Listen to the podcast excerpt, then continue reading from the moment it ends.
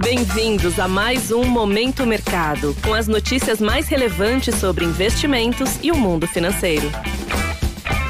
Muito bom dia para você ligado no Momento Mercado. Eu sou Tailã Oliveira e bora para mais um episódio desse podcast que te informa e te atualiza sobre o mercado financeiro. Hoje vou falar sobre o fechamento do dia 12 de abril, quarta-feira.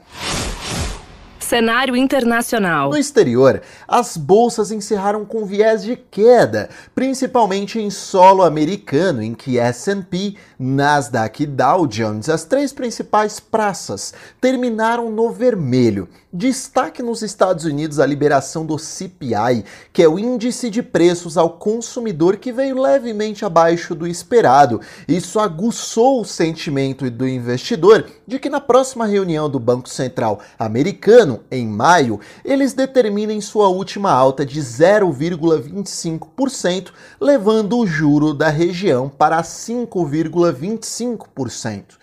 O ouvinte pode se perguntar, mas Tailan, com os juros tendo expectativa de não subir mais, a renda variável não deveria ganhar mais atratividade? Bem, é por aí mesmo, mas é que houve também divulgação da última ata do FONC, que é como se fosse nosso Copom que define a Selic dos Estados Unidos. E por lá, eles informaram que há a possibilidade de ocorrer uma leve recessão ao fim deste ano. O sentimento pessimista se fez mais presente e assim as bolsas caíram e a curva de juros dos títulos americanos, considerados os mais seguros do mundo, teve fechamento, isto é, redução na remuneração com os agentes em busca de maior segurança. O índice DXY, que mede o desempenho do dólar ante seis moedas fortes, apresentou enfraquecimento, ou seja, um dólar mais fraco cenário nacional. A respeito do ambiente local, o grande destaque foi o câmbio. Pela primeira vez desde junho do ano passado, o dólar operou e se manteve abaixo de R$ reais.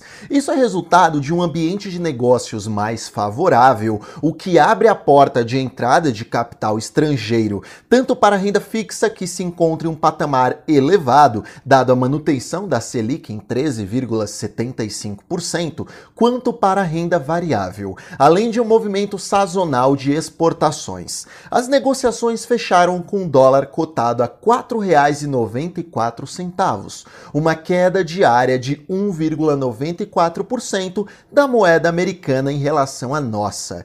Sobre a renda fixa local, os contratos de juros ficaram de lado. Apesar do dólar em baixa, apesar das curvas americanas fechando, houve um contrabalanceamento, pois o presidente do Banco Central local deu declarações em evento do FMI, fazendo os agentes interpretarem que o início do ciclo de corte de juro por aqui não está tão próximo assim. Sobre o Ibov, o índice fechou em alta, em determinados momentos do tempo superando até mesmo os 108 mil pontos. A exceção do pregão ficou por parte da Vale, que caiu aproximadamente 2%. Por outro lado, para a maioria das ações houve recuperação.